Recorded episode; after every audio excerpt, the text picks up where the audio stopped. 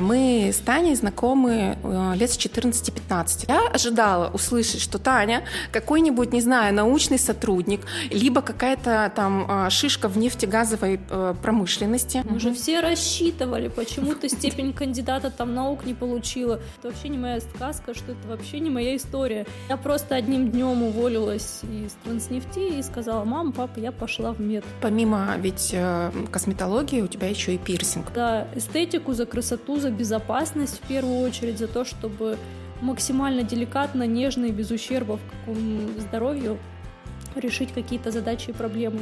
Как будто вот за этот период да, жизненный у тебя все сферы поменялись. Я вот какой-то, не знаю, рюкзак с кирпичами себя сбросила, какой-то балласт, который тянул меня вот туда, куда-то вниз. Ключевой вопрос подкаста. Ты бы повторила? Всем привет! Меня зовут Галина Сидюрова, и это подкаст «Ты бы повторил». Подкаст о людях, которые однажды шагнули в новый опыт, и у них получилось. Сегодня у меня в гостях основатель и владелец студии «Хрустальные гвозди», косметолог и пирсинг-стилист Татьяна Каменщикова. Таня, привет. Привет. Я очень рада тебя здесь э, видеть, и ты приехала с Ухты в Сыктывкар, да, то есть э, студия твоя находится э, в Ухте. И я прям сразу начну с предыстории. Почему? Потому что ты человек, который всю мою жизнь меня удивляешь и расширяешь какую-то мою картинку. А мы с Таней знакомы э, лет с 14-15, то есть уже как бы, ну, так э, Долгий нифига, срок. да, прям очень много. Я училась э, в физико-математическом лицее в Сыктывкаре, Таня училась в техническом лицее при УГТУ в Ухте. И Познакомились мы на каких-то вместе встречались на различного рода олимпиадах, конференциях, каких-то марафонах, таких для да, движухах для особо одаренных детей. И на одной из конференций у тебя был доклад на тему связь математики и музыки удивлена, что ты помнишь, потому что мне кажется, это было ну, настолько давно. Ну, и... Давно, да. И, о боже мой. Для меня, понимаешь, то есть для меня настолько в тот момент это было а, каким-то а, что так можно, а как можно связать техническую да, науку вообще с искусством.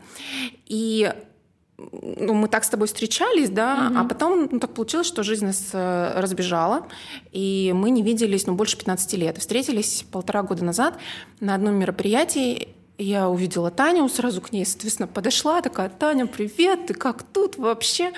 И она говорит, а, а я, говорит, сейчас косметолог, пирсинг-стилист, и у меня своя студия в Ухте. У меня второй раз, вот то есть после того, как связь математики с музыкой, видимо, еще раз такой ты дышь.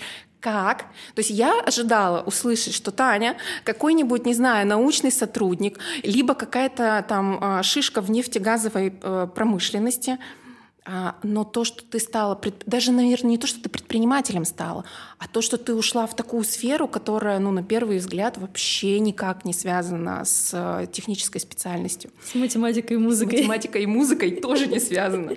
Вот, и меня это очень удивило. И поэтому мне интересно, вот что с тобой происходило вот эти там 15-17 э, лет, то есть как развивалась твоя жизнь и как тебя вообще занесло в тему косметологии? Вообще в школе мне всю жизнь были близки вот два таких направления. Это что-то более гуманитарное, то есть русский язык, литература. И всегда была математика, информатика, и меня кидало из стороны в сторону. Боже мой, куда же мне податься, что же мне делать, какое направление выбрать. У меня семья медиков, то есть у меня что мама, что папа все врачи, и они мне всю жизнь говорят, только не медицина и не педагогика. Только не медицина, не педагогика. Я, хотя проводила достаточно долгое время у них на работе, потому что все бюджетники, вот, но у меня были мысли о том, чтобы пойти в лингвистику, то есть где нужно было сдавать вступительные экзамены как раз иностранная литература и математика. Я думала податься в бизнес-информатику, даже сдавала вступительные экзамены в высшую школу экономики при поступлении, но в итоге жизнь сложилась так, что я осталась в Ухте, поступила в УГТУ на что-то такое более-менее близкое, то есть автоматизированные системы управления в нефтегазовой отрасли. Ну, мне казалось, что это будет мое, что это примерно что-то такое похожее на то, что мне нравится, и я смогу реализовываться именно в рамках своего города а, в других сферах, которые мне тоже интересны. То есть с первого курса я пошла работать, Работала как ни странно, не совсем по специальности, вот, хотя в университете это был международный отдел долгое время, потом отдел международных информационных проектов и сотрудничества. И параллельно еще работала тоже на телевидении. То есть литература, вот это вот гуманитарное что-то меня все никак не отпускало. И, наверное, курсе на третьем-четвертом я поняла, что, ну, специальность это, конечно, круто, но один на один там с компьютером, с вот этой вот техникой я, наверное, не смогу провести жизнь, не смогу поработать. Хотя это, безусловно, тоже мне очень было интересно. Я закончила университет с красным дипломом. Вот. И даже попыталась поработать по специальности. А, поступила в аспирантуру, но тоже что-то не сложилось. Но ты преподавала в итоге в аспирантуре Я преподавала, же. да, я преподавала, причем я была заместителем директора даже в течение года в своем родном техническом лицее. У меня был под кураторством «Газпром класс» тогда, это был такой тоже проект вообще. На самом деле это чудесное время, потому что зарядиться от детей, получить новый опыт, когда ты совсем такая вот еще тоже молодая в таком периоде становления, но это было очень круто. И с ребятами, которых я вот тогда учила, у нас до сих пор теплые отношения, мы поддерживаем связь, они приезжают ко мне в гости, и уже у кого-то там семьи, дети, но это настолько как сказать, в моей душе, в моем сердце я вообще об этом не жалею. А потом я поработала год в нефтегазе. То есть угу. я аж всю жизнь хотела, что, блин, ну вот Газпром, Транснефть, ну. нефтегаз, ну все должно быть как это, как расписано по плану. Но опять что-то пошло не так. Я поработала год, были хорошие перспективы, все мне предлагали там и возможности развития, но я поняла, что это вообще не моя сказка, что это вообще не моя история, и что вот это вот ну, какая-то картинка о нефти, о газе, что вот молодежка, там какая-то движуха, что это совсем все не так в реальности. И угу. ты пашешь просто 24 на 7, без отпусков, без выходных, не получая никакой отдачи, не получая какого-то, ну, возможно, признания. И я поняла, что мне что-то надо в жизни менять. Я просто одним днем уволилась из Транснефти и сказала, мама, папа, я пошла в мед. Я пойду в мед. То есть ты пошла переучиваться? Да, я пошла переучиваться. То есть я просто уволилась в никуда и стала узнавать, где чего, как. У меня у родителей, конечно, был, ну, мягко говоря, культурный угу. шок. Мама такая, ты чего? Говорит, дочь с ума сошла, как бы тебе уже немножечко не 17, не 18 лет. Какая медицина? Ты чего? Сколько как? тебе было тогда уже? О, по-моему, 24, что ли, 23-24, где-то так. Угу. Ну, то есть опять сначала, с самого нуля начинать, когда действительно тебе уже не 18, это сложно. Тем более, когда ну, не хочется сидеть там на шее у родителей, когда есть какая-то своя жизнь, и надо зарабатывать, ну, на минуточку, а ты тут такая, «А, я увольняюсь и ухожу. Но ничего, все получилось. Конечно, сначала поддержка была от семьи, ну, может быть, не такая, какой бы мне хотелось, uh-huh. потому что все это воспринимали, что, ну, немножечко там крышечка поехала, с ума сошла, очередная какая-то прихоть. Ну, ничего. знакомо. Что все пройдет, ничего, перевесится там, ну, куда-нибудь работу найдешь, ну, все-таки техническое образование же диплом есть, ну, куда-нибудь устроишься. Но когда я такая проучилась немножечко, открываю свою студию, что там ищу кабинет, у них, конечно, глаза на лоб лезли, и очень долго вот это вот, ну, такой веры, что да, наиграешься. Вот, наверное, что-то такое было сначала. И вот сейчас, наверное, последние ну, года два-три я прям получаю и поддержку, и вот эту вот уверенность, что, блин, ну ты, наверное, на своем пути, что я тобой горжусь, говорит мне мама. Когда, ну, относится сначала вот так вот не веря, когда ты круто меняешь свою жизнь, когда тебя всю жизнь от этого отговаривали, ну, это для них странно. А для меня-то как это странно было. Э, тоже достаточно долго, наверное, обдумывала свое решение, что ну, куда мне податься, куда пойти, в каком направлении двигаться, и что это было, ну, серьезное, взрослое, наверное, первое решение, которое я приняла вот прям так основательно и самостоятельно. Сейчас твоей студии уже сколько? Пять? Пять лет будет. Пять лет. Угу. А с какими вообще, как, как ты развивалась именно в студии, да, с какими сложностями ты сталкивалась в процессе? А, сначала это был такой микрокабинетик в офисном здании, где не было даже мокрой точки, и я сама не очень понимала, что я буду делать. То есть, когда ты проходишь какое-то базовое обучение, там, по косметологии, курсы какие-то, и тебя выпускают вот так вот в свет, ты остаешься без поддержки, одна наедине со своими вот эти вроде как знаниями, но с тем, что надо делать. Я до сих пор с ужасом вспоминаю первую клиентку, которая ко мне пришла, и я там, о, боже мой, наворотила там бед всяких разных, ну, не критичных, конечно, но мне сейчас я вспоминаю, думаю, божечки, как мне стыдно, что я делала, какой кошмар. И то, как это было, то есть я делила кабинет там еще с массажистом, потом через два, месяца, два или три месяца он ушел, сказал, да, ты не потянешь аренду тут, и вообще это я тут звезда. Uh-huh. я такая бац и потянула.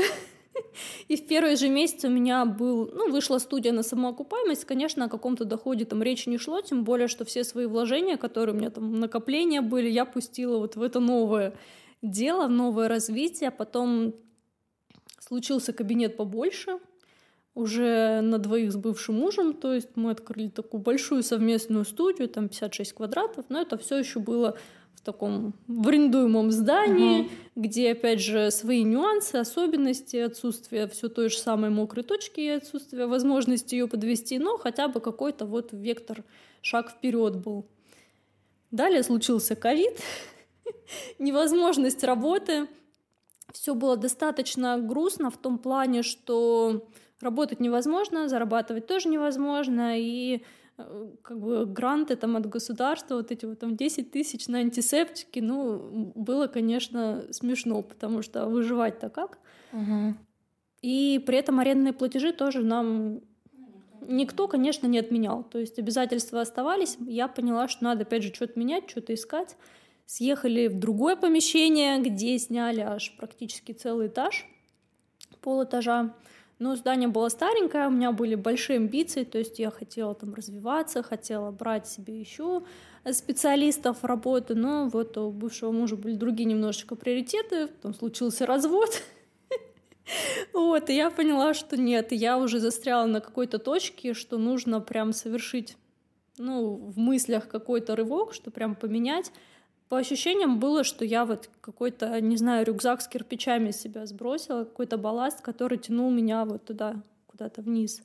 И сразу случилось помещение классное, сразу случились ребята, которые мне помогли сделать ремонт, э, нашлись контакты, теперь у меня помещение в собственности, пусть небольшое, маленькое, но это своя студия со своим коллективом. Меня страшно сказать, я как-то пересчитывала сколько человек ну, в нашем коллективе mm-hmm. работает, потому что всегда есть бойцы невидимого фронта, которые, ну вот вроде как они не работают, но они все равно есть. То есть феи-чистоты, там помощники различные. И нас целых 9 человек. И mm-hmm. я такая думаю, блин, ну боже мой, то есть я девочка там, которая в которой мама говорила, ты что, в мед собралась совсем, поехала уже, что ли? Теперь со своим коллективом, устоявшимся, и мне хочется дальше расти, я знаю, что я хочу, я уже мысленно там себе картинку нарисовала, что это будет. Но потихоньку, планомерно идем, потому что развитие тоже не бывает какими-то ну, плавными шажками. Угу. То есть всегда есть и взлеты, есть и падения. Коллектив тоже за там небольшой период времени, наверное, за последние два года очень менялся менялись люди, чтобы найти вот именно тех, с которыми мы с будем хорошо. душа в душу. То есть сейчас я прям кайфую от того, кто со мной, потому что с ними не страшно идти вперед, не страшно идти в развитие и строить какие-то планы и мечты и их реализовывать. Вот ты говоришь, да, о том, что ну, взлеты и падения, угу. что тебе помогает э, вот проживать вот эти вот падения для того, чтобы вырваться. Первое, что хочется сказать, психолог. Ну, на самом деле, к психотерапии, в принципе, к каким-то таким обращениям, даже я в свое время относилась очень, ну не то что настороженно, но скептически однозначно. Но случаются моменты, когда ты понимаешь, что, блин, ты не можешь вывести без какой-то рефлексии, что ты не можешь собраться и ну, посмотреть какую-то оценку со стороны, даже не оценку, а не можешь вот это проговорить как-то, пережить и понять, что, блин, да с тобой все хорошо, все ок. Угу. И что не надо там слушать окружающих, не надо э, примерять какие-то чужие образы, чужие комплексы на себя, что просто нужно идти вперед, не оборачиваясь, там, не оглядываясь, ну, естественно, со здравой критикой. Вот, и пусть сейчас это не какая-то стабильная, скажем так, психотерапия, она как таковая, даже по мнению моего психолога, мне не нужна, но в каких-то моментах сложных, тяжелых прорефлексировать, получить оценку, получить какую-то точку опоры, вот это вот, что так, стопы, нужно немножечко остановиться, притормозить, иначе вот это вот падение будет очень болезненным. И дабы, ну, немножко подстраховать себя, чтобы не лететь вот кубарем с горки, а все-таки плавно как-то притормозить или вообще замедлить это падение, я обращаюсь ну, к специалистам, и это очень круто. Хотя кто-то это не воспринимает. Угу. А, вот ты говорила, что был период, когда а, тебя родители не поддерживали, угу. был период, я так понимаю, проблемных отношений да, с а, бывшим мужем. Угу. В тот период тебе тоже помогал только психолог или как ты находила? О, наверное, опоры? это внутренние силы в первую очередь. То есть я привыкла всегда, всегда вперед. То есть у меня нет такого, что я ничего не делаю. У меня есть отличный пример, опять же, родителей, которые все время работали, все время искали какие-то возможности, чтобы выплыть, выжить, там, поднять меня на ноги, при этом дать мне лучшее образование, лучшие возможности там, поехать в отпуск куда-то на море, оздоровиться. Я понимала, что, ну, блин, саму себя жалеть это, конечно, можно долго, но закрываться вот в это состояние, наверное, это плохая идея. То есть если я не буду двигаться, пусть это будут какие-то совсем маленькие шажки, там мулипусечные, но любое движение, любой поступательный вектор дает тебе и ту же самую силу, и когда ты отправляешь такое намерение, не знаю, в космос, а, борешься со своими страхами и комплексами, тогда все складывается в лучшую сторону. Потому что после того же развода у меня самый большой страх был это то, что я останусь одна потому что ну, отношения были достаточно тяжелые, у меня была достаточно сильная изоляция там, от моих друзей, и я думала, что, боже мой, где, где брать вот этот круг общения, что делать? Но оказалось, что если ты немножечко поработаешь над собой, опять же, а, попытаешься открыться людям, я достаточно все равно закрытый человек, как я считаю, мне сложно что-то чем-то делиться, то есть я вот через тексты, через вот такое общение всегда это моя рефлексия. Угу. То есть мне Я легче заметила вот так по вот, да. текстам. мне легче высказаться, как-то вот выплеснуть на бумагу, может быть, в мир, получить там, неважно, получить или не получить какой-то комментарий, какую-то оценку, но я знаю, что это помогает не только мне, но и людям, которые меня читают. Потому что я всегда любила писать сочинения, мне всегда это моя отдушина была, и вот как раз моя литературная часть в этом реализовывается.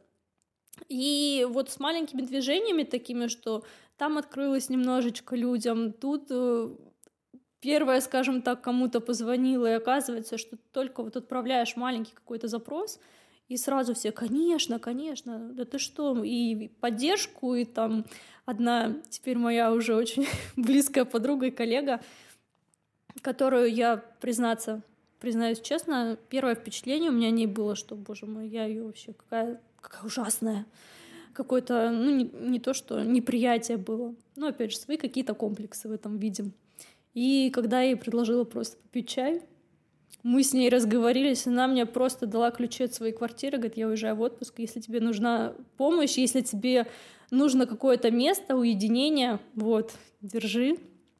И все, с тех пор мы вот не расстаемся. Я понимаю, что если мне нужна какая-то помощь, мне нужно что-то, в принципе, стоит об этом сказать, а не закрываться в себе и надеяться, что, блин, кто-то прочитает мои мысли.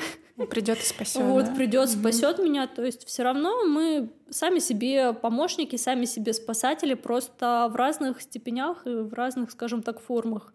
Не стоит закрываться, не стоит замалчиваться. И если что-то хочешь, действительно стоит озвучить. В любом случае какой-то вектор, какая-то поддержка все равно тебе придет и будет круто. Угу.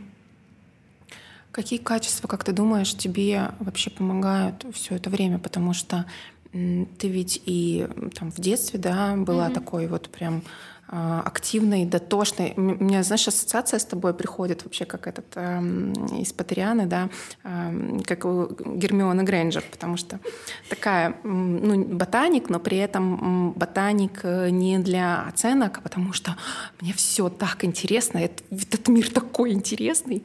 Вот как это сейчас, наверное, вот э, помогает тебе, не помогает, проявляется в жизни, не проявляется? Ботаником я действительно таким была, то есть у меня не было там золотой медали в школе, то есть я занималась именно тем, что мне нравилось. То есть в какие-то углублялась, не знаю, исследования, какие-то темы. Также, в принципе, и в университете, но там было немножко проще потому что там были, в принципе, дисциплины, на которые мы делали упор. Мне нравилось вот это исследовать что-то. На общеобразовательных я выезжала и так за счет хорошей базы, на узкоспециализированных мне это нравилось. То есть расковыряться, там что-то придумать, какие-то программы написать. Сейчас примерно так же. То есть я понимаю, наверное, то, что мне интересно, те сферы, в которых мне хотелось бы совершенствоваться, расти, и я углубляюсь в них отсекая вот все то, что лишнее, скажем так, для меня. Но при этом маленький червячок перфекциониста и вот это вот ботаника, что, конечно, невозможно знать все, но хотя бы понимать и иметь представление, это все-таки вот меня грызет. То есть я понимаю, что я там не экономист, не бухгалтер вообще uh-huh. ни разу.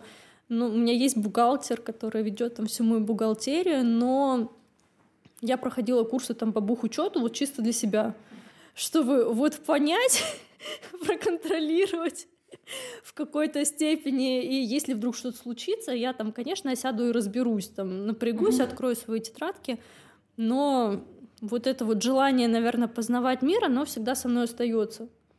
Не знаю, как там будет дальше, куда меня занесет. Вдруг мне косметология, медицина, в принципе, тоже наскучит. И я такая, блин, гуляет душа, ухожу там еще куда-нибудь. Я этого не отрицаю, что такое тоже может быть, но пока это то, что приносит мне удовольствие, то, что приносит мне удовлетворение э, в самореализации, потому что я реализовываю себя и как специалист, опять же, как косметолог, и в какой-то степени как предприниматель, как руководитель.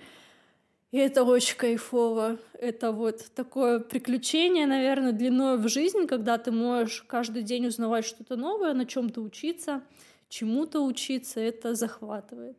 Ну, то есть у тебя нет такого, что ты э, хотела бы, например, отойти от дел в косметологии, оставить, оставить только предпринимательскую часть, да, и заниматься mm-hmm. только управлением, например. Я про это думала, потому что зачастую, ну вот у многих там и коллег тоже, и с теми, с кем я общаюсь, в том числе из медицинской тусовки, из медицинской сферы – очень многие как раз стремятся к тому, чтобы вот, ну, не работать там, быть где-нибудь угу. на удаленочке и заниматься чисто управлением каким-то.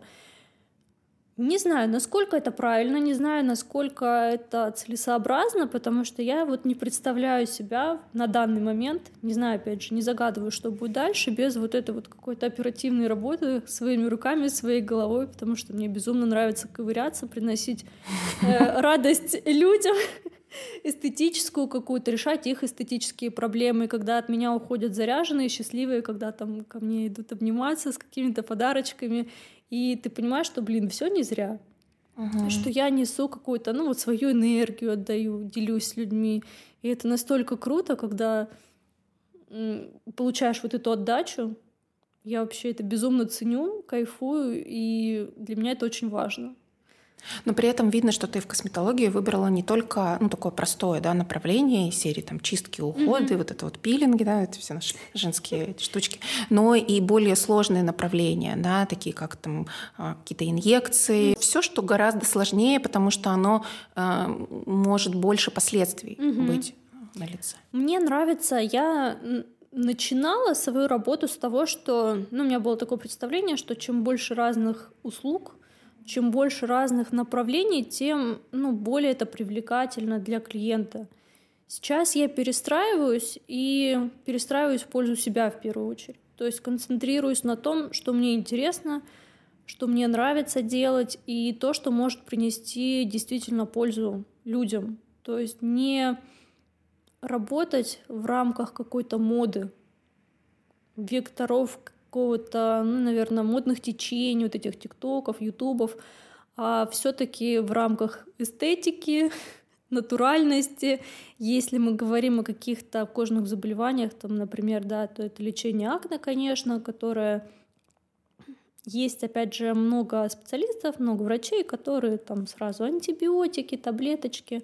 Я всегда, ну, с коллегой тоже одной мы обсуждали этот вопрос, что, блин, ну что же лучше, там таблетки назначить, какие-то антибиотики, какое-то такое лечение, либо все-таки пытаться эстетическими способами, более мягкими, пусть, может быть, в каких-то степенях более длительно, решить проблему. Сошлись мы на том, что когда назначают сразу тяжелую артиллерию, это же тоже все равно сказывается и на организме, и достаточно бывает токсично, проблематично. Наверное, эти люди, эти специалисты просто не умеют по-другому. Да, такое тоже может быть. Я выбираю немножечко другой путь, то есть начать с мягкого, начать с чего-то деликатного, чтобы нанести меньший ущерб здоровью и вывести человека, клиента, пациента на вот это вот кайф от своей внешности, от решения каких-то проблем более деликатно. Также и с какими-то анти-эйдж-терапией, там, да, с модернизациями своей внешности. Я все таки за то, чтобы все выглядело гармонично, эстетично и натурально, без каких-то вот губ, плюшек, ватрушек, без каменных лиц, то есть э, в рамках моего видения. Не все, может быть, с этим согласятся, потому что есть много специалистов, которые вот в рамках моды. Сегодня модно одно, завтра другое. Такое тоже может быть. Ну, я немножко другой путь выбираю. Пусть не все это одобрят, не все это оценят, не всем это понравится, но мои люди меня найдут. И также в таких же рамках, таких же ценностях работают мои девочки, мои коллеги, которые все-таки за эстетику, за красоту, за безопасность в первую очередь, за то, чтобы максимально деликатно, нежно и без ущерба в каком здоровью решить какие-то задачи и проблемы.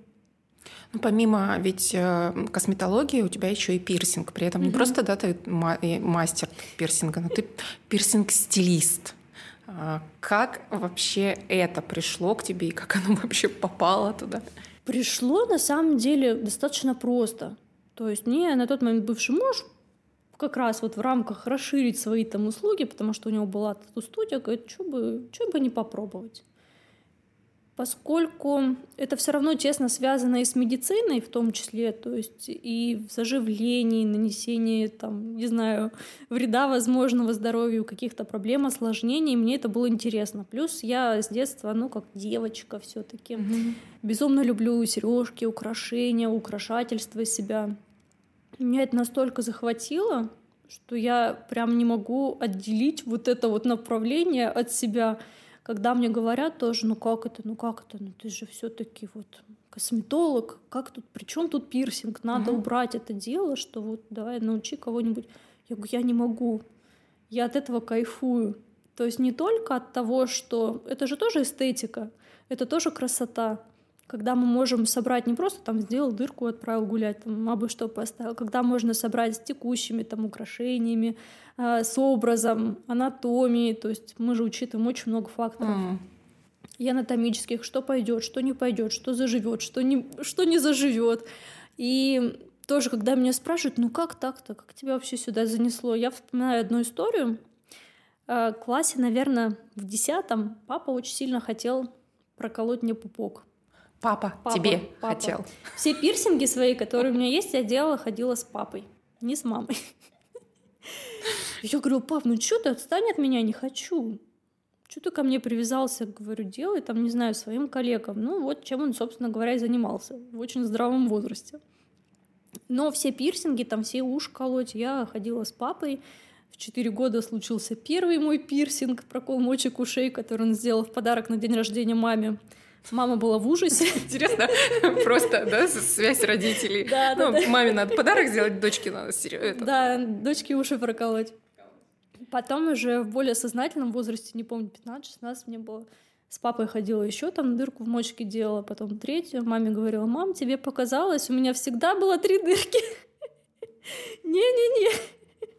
Втихаря там закрывала волосами, чтобы мама не увидела, не наругала, хотя ну, я знаю, что она меня не наругала, сейчас знаю, но тогда у меня было какое-то такое опасение, что, блин, ну я совершаю что-то противоправное, это такая шалость удалась при моем образе таком. И в принципе, состоянии ботаника, ты такая... Да-да-да. Маленькая деталька. Выход из зоны комфорта и такая шалость маленькая. Вот. И, наверное, поэтому тоже отчасти, потому что папа проповедовал эту культуру у себя на работе как врач, я такая, думаю, блин, мне это тоже нравится. Ну, опять же, у тебя абсолютно разные а, направления в угу. твоей деятельности. И э, я так понимаю, что еще помимо вот этих рабочих моментов, да, ты, у тебя по-любому есть еще какие-то увлечения, которые тоже, тоже имеют какую-то свою определенную ценность для, в твоей жизни. Я что только, опять же, не попробовала в жизни. Я ходила на танцы, меня мама пробовала, отводила на карате, но мне не зашло. Что еще? Ходила в музыкальную школу, я играю на флейте. То есть у меня все время было достаточно много каких-то проб вот этих вот. Самое мое постоянное увлечение — это чтение. То есть я просто с детства поглощала книги тоннами, массами перечитала там всю домашнюю библиотеку, библиотеку, которая была у нас там недалеко от дома, в которой нас водили школы, перечитала папину библиотеку. И вот это вот все время бесконечное насыщение. Мне когда говорили родители, что все, уже книги девать-то некуда, что делать? Мне подарили электронную читалку, я закачивала книжки туда, читала ночами, делала себе такие фонарики, из батареек и микролампочек, чтобы читать ночью под одеялом. То есть книги сама делала. Сама делала, да. Говорю. Вот, то есть это оставалось само, со мной всегда. Сейчас это немножечко другие, скажем так, ну не то что увлечения еще. То есть я обожаю йогу, я не представляю без нее свою жизнь. Благо у меня вообще потрясающая тренер, которая нашла ко мне подход, потому что попробовать йогу, прийти к ней, у меня было, наверное, попыток пять. И вот все было не то. Встретилась с нужным человеком в нужное время. Хожу уже сколько? Четыре года, наверное. Без пропусков, в любом состоянии, настроении, неважно, там, умираю я плохо, болею, я все равно приду на тренировку, потому что она дает мне необходимый вот этот вот заряд энергии, э, успокоение ума в том числе. Я понимаю, что это и мое здоровье, это и мое психическое в какой-то степени состояние, что с йогой я научилась расслабляться потому что до этого у меня все было такое движушное. То есть я ходила на бокс, я ходила на полденс, где в тренажерку, где нужно было выплескивать энергию. И вот чтобы вот в своем вот этом бешеном ритме немножечко притормозить и успокоиться, это вот то, что мне сейчас надо. То есть я прихожу на йогу, вот быть в моменте здесь сейчас, и когда вокруг меня никого нету, ничего нету, никаких мыслей, и я сосредоточена чисто на себе, своем теле, своем здоровье и состоянии в текущий момент. Угу. Ты вообще подвержена выгоранию, потому что, ну, тут с твоей такой неуемной энергией как раз. Бывает, конечно. То есть каждый там, ну, месяц, конечно, нет, но у меня бывает состояние, что я не хочу ни с кем разговаривать, меня все достали, меня бесят люди. Наверное, такое у всех бывает, кто общается с людьми и работать с людьми с большим потоком. Мне хочется просто, не знаю, в домик под одеялко, чтобы меня никто не трогал с чаем и вот пересидеть. Я стараюсь освободить там дни от работы и действительно уделить внимание, время себе, когда я буду в этом самом домике, коконе. То есть, если мне надо, значит, мне надо. Там с чаем дома, в ванне полежать, солью, расслабиться, переключиться, погулять вкусно покушать, куда-то сходить, увидеться с друзьями или не увидеться с друзьями, или побыть в одиночестве. То есть, ну, получить вот эту вот какую-то энергию из окружающей среды, из других ресурсов. Ну как у тебя, как у предпринимателя, получается отпустить вот этот контроль в момент отдыха? Это ведь ну, сложно. Ну, да. Это очень сложно, и мне каждый раз хочется всех поубивать, если что-то идет не так. Но стараюсь взять себя в руки я понимаю, что, конечно, лучше, чем я, никто не сделает. Это вот, ну, безусловно. Но при этом, если я не отпущу контроль, не делегирую какие-то задачи, то я так и буду вот этим вот нервным комочком, который пытается везде успеть все сделать, и получается в итоге ну, очень малая часть. Поэтому я тяжело этому учусь, я тяжело к этому иду, но иду. То есть постепенно моя команда обрастает, постепенно я стараюсь отпускать какой-то контроль, mm-hmm. и где я уже уверена, что все ок, там мне вообще спокойно. То есть я могу не контролировать, там, грубо говоря, отчеты какие-то установленные периоды, и все идет более-менее там по накатанной, потому что я знаю, что в человеке я уверена, в задачу я уверена, что там я действительно лучше уже не сделаю, что уже специалист ну, поднакачался и подвырос до такого уровня, что я даже не хочу туда лезть. Угу. И разбираться, что это отдельная огромная отрасль, в которую я даже соваться не буду, что лучше я уделю время там саморазвитию в каких-то других направлениях, которыми я занимаюсь. Но ты к этому пришла как? Э, ну, как бы опытным путем, в смысле, там, постепенно ты это вводила? Постепенно. Или тебе пришлось как бы провалиться нехило для того, чтобы понять это? Наверное, провалилась я ну, точнее, вот как раз такие точки взлета и падения были, когда у меня появилось свое помещение. То есть все равно это обязательства, платежи. Ты понимаешь, что, блин, вот у меня есть помещение, а я одна. Были пробы сотрудничать с людьми, там, сдавать в аренду, и эти люди и предавали, и уходили, и не складывались отношения.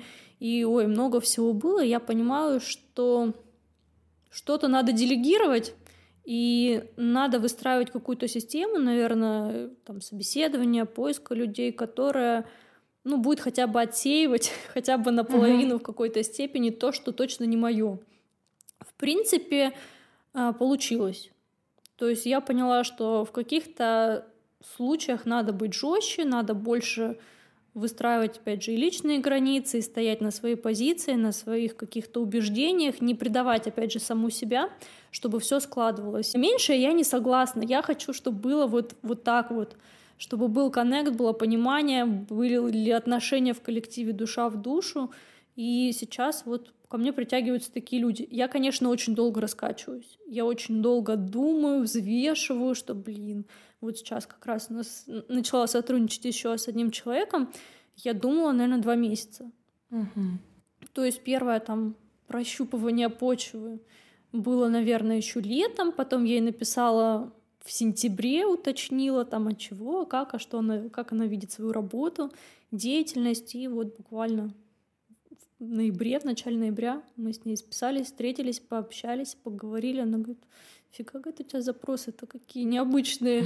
Говорит, я даже, говорит, не знаю, будет мне легче или проще, или наоборот сложнее работать, потому что ты, говорит, совсем другое поле другое направление для меня немножечко предлагаешь. Но вот мне нравится. Я понимаю, что это еще один такой движочек в моей работе, который будет нам помогать.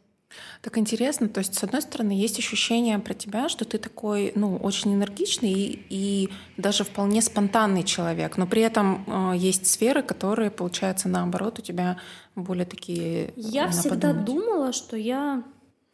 Ну, это тоже мы с психологом обсуждали, что я такой действительно энерджайзер, что да. душа компании — на самом деле нет, что меня больше это моя вторая, скажем так, сущность, uh-huh. Моя вторая половина теневая, но не та, которая меня наполняет.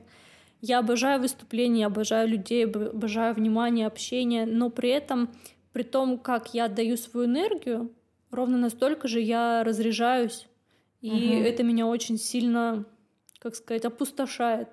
То есть я себя отдала, вроде я и получила в обраточку вот это вот все, но переварить это не могу если я буду продолжать вот в, этой, вот в этом котле движухи, энергии вариться, то есть мне надо забраться в свой домик, uh-huh. в уютную норку, и там вот это все благополучно переварить, наполниться, порефлексировать в одиночестве с книжками, там, с чаем, и вот это меня наполнит.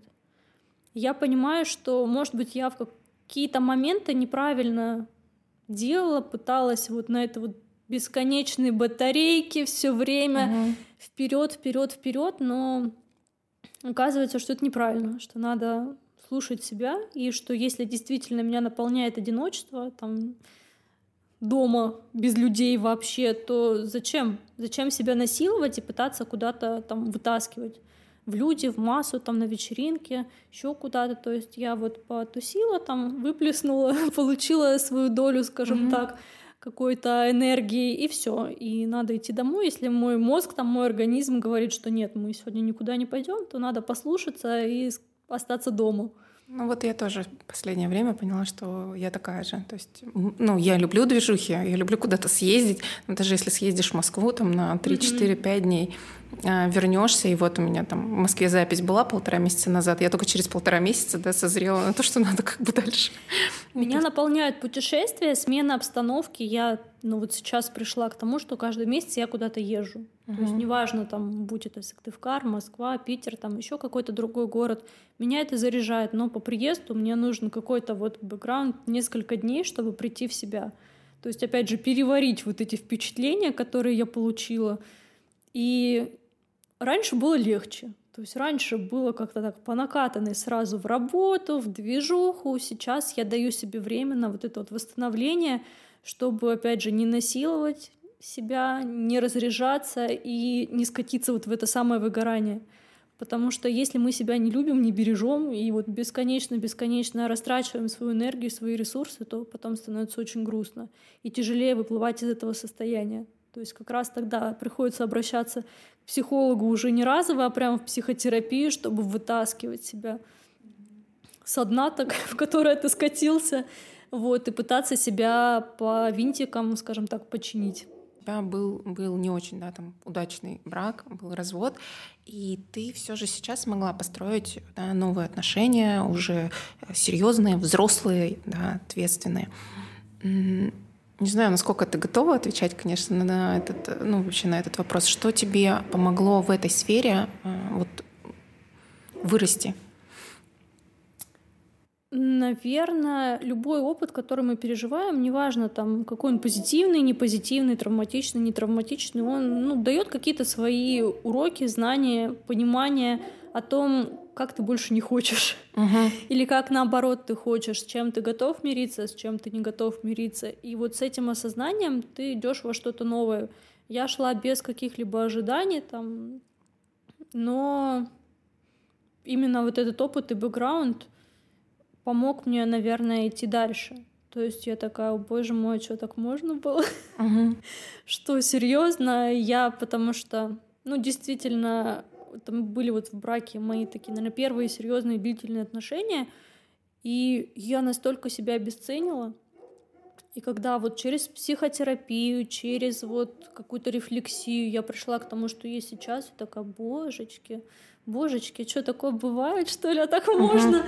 И относиться к себе, и просить к себе такого отношения, как ты заслуживаешь, как ты хочешь, когда ты, опять же, вот это вот внутреннее в себе лелеешь, когда оно вызревает, что ты, блин, себя любишь, ты себя ценишь, наверное, оно как-то само собой происходит что и в свой адрес ты получаешь соответствующие отношения, соответствующие какие-то поступки. И такая, блин, да, мне так нравится, я хочу так, чтобы все оно так и было. Поэтому, ну и не забывать о том, что в любой паре, в любых отношениях, в любых коллективах, неважно, что это, какие отношения там деловые, рабочие, семейные. Важно говорить.